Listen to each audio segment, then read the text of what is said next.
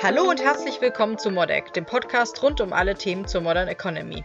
Wir sind Martina und Martha. Wir fragen uns, was bewegt das moderne Wirtschaftsleben und warum? Kurz, knackig und schnell konsumierbar. Ich bin Martha und bei mir ist Martina Töpfer, professioneller Coach und Expertin im Bereich systemische Organisationsberatung.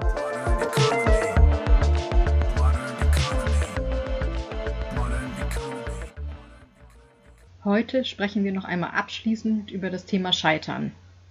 Insbesondere sprechen wir über den Zusammenhang zwischen Scheitern und Resilienz und die Frage, ob diese erlernbar ist. Wir haben ja in der letzten Folge darüber gesprochen, dass in jedem Scheitern auch eine Chance liegt. Kannst du das vielleicht noch einmal kurz zusammenfassen? Scheitern heißt, ich habe vorher in einem festen Rahmen gedacht wo eben eine Grenze erreicht wurde. Und die Einsicht zu scheitern und das Positive daran zu sehen, bedeutet ganz einfach, neue Wege gehen zu können, seinen Horizont auch wieder zu öffnen und zu erweitern. Und das ist, glaube ich, die Kraft, die Scheitern gerade bei Selbstständigen ermöglicht, weil wir eben ja immer wieder weiterkommen möchten. Wenn eben sich eine Tür schließt, müssen wir gucken, wie sich eine neue Tür öffnet. Und ich glaube, Selbstständige müssen halt einfach auch stärker auf die Veränderungen reagieren und haben halt oft auch geringeren Einfluss und müssen halt trotzdem einfach weiterkämpfen, können ja. nicht sagen, ja, hier, das ist aber mein Job und ich wende mich jetzt an den Betriebsrat oder stell mich irgendwie auf den Kopf oder so, sondern du wirst halt einfach nicht mehr gebucht. Du bist viel stärker gezwungen, dich eben auch zu verändern und eben einfach auch weiterzumachen, diesen Todpunkt auch zu überwinden. Eben, du hast überhaupt nicht die Möglichkeit, dich in deinem Selbstmitleid zu nee. suhlen, sondern musst dir halt sofort äh, wieder Du musst den Rücken wieder gerade machen, du musst eine aufrechte Haltung bekommen und ähm, du musst sehen, wie du wieder ans nächste Ziel kommst, wie du wieder die nächsten Aufträge generieren kannst. Und das schaffst du meistens nicht, wenn du perfekt bist, sondern das heißt, schaffst du vor allen Dingen über Beständigkeit, wenn du dran bleibst, wenn du neue Dinge ausprobierst.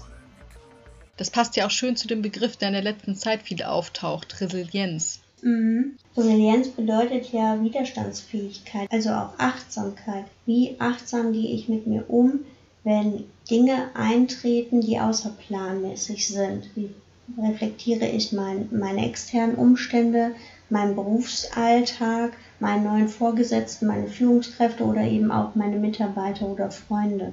Und Außerplanmäßiges bringt uns vermeintlich erstmal aus unserer Ruhe, erfordert andere Handlungsweisen und Resilienz sorgt eben dafür, dass wir eben nicht aus der Bahn geraten, sondern dass wir eine innere positive Haltung haben, die uns stark macht, die uns hilft, aber auch achtsam mit uns Situationen zu meistern.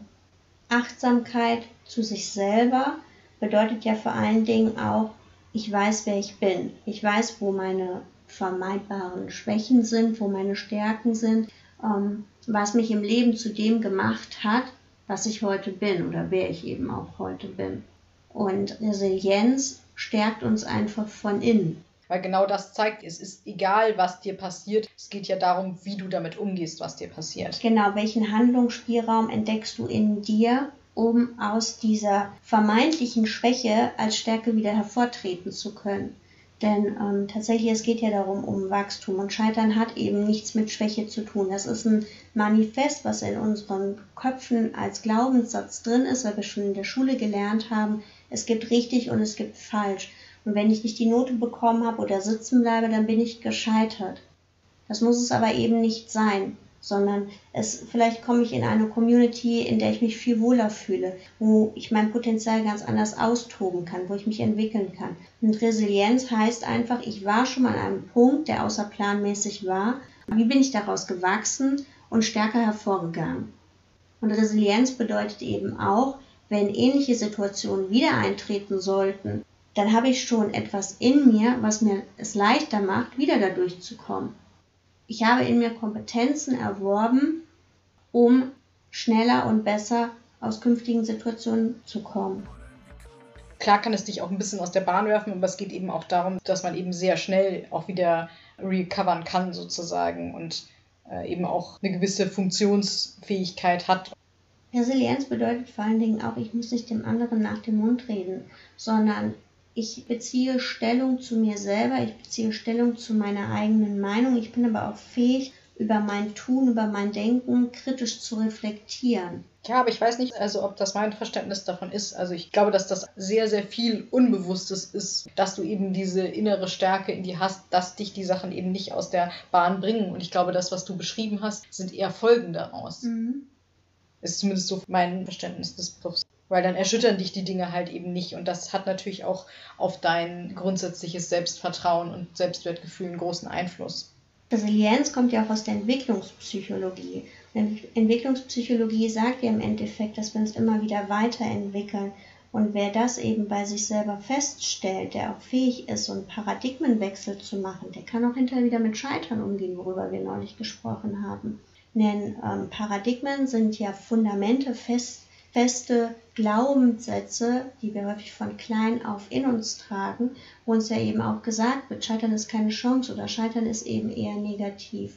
Und dieser Paradigmenwechsel hin zur Resilienz, dass eben auch Scheitern möglich ist und dass uns das eben entwicklungsmäßig auf ein höheres Level bringt, das ist im Endeffekt die große Chance, auch die aus Resilienz hinterher einhergehen kann. Aber ist denn Resilienz deiner Meinung nach was, was man lernen kann? Mittlerweile gibt es eine ganze Menge Anbieter, die Resilienzseminare anbieten. also ich glaube, dass man eine gewisse Form der Resilienz in sich trägt. Und ich glaube aber auch, dass man die Resilienz auch in sich fördern kann. Dass man eben, wenn man sehr leistungsgetrieben ist, tatsächlich auch lernen kann, auch mal auf seine innere Stimme zu achten, zu, wieder zu spüren, wo sind denn auch meine Grenzen, was würde mir denn jetzt auch gut tun. Da gibt es mit Sicherheit unterschiedliche Definitionsansätze, wie weitgehend dann Resilienz ist. Aber wenn wir es jetzt wirklich mal beim Basic lassen, ich reflektiere zu mir selber, ich äh, werde widerstandsfähiger, ich entwickle mich in eine Richtung, wo ich auf mich selber achte, dann ist das im gewissen Maße schon erlernbar. Ja, und ich glaube, es geht auch eben viel darum, seine eigene Rezeption von Ereignissen nochmal zu hinterfragen und vielleicht ja. da eben auch Dinge durchaus auch frei zu sein, sie irgendwie für sich anders interpretieren zu können und nicht das als Gesetz zu sehen. Genau.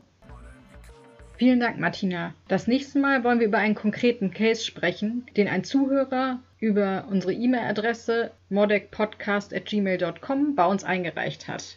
Ich hoffe, ihr seid wieder dabei. Wenn ihr wissen wollt, wer hinter Modec steckt oder was unsere nächsten Themen sein werden, geht doch einfach auf www.martinatöpfer.com mit OE geschrieben. Wir freuen uns, wenn ihr das nächste Mal auch dabei seid. Hinterlasst uns gerne Kommentare, macht Themenvorschläge und wir freuen uns sehr, wenn ihr euren Freunden und Bekannten von uns erzählt. Vielen Dank und hoffentlich bis zum nächsten Mal.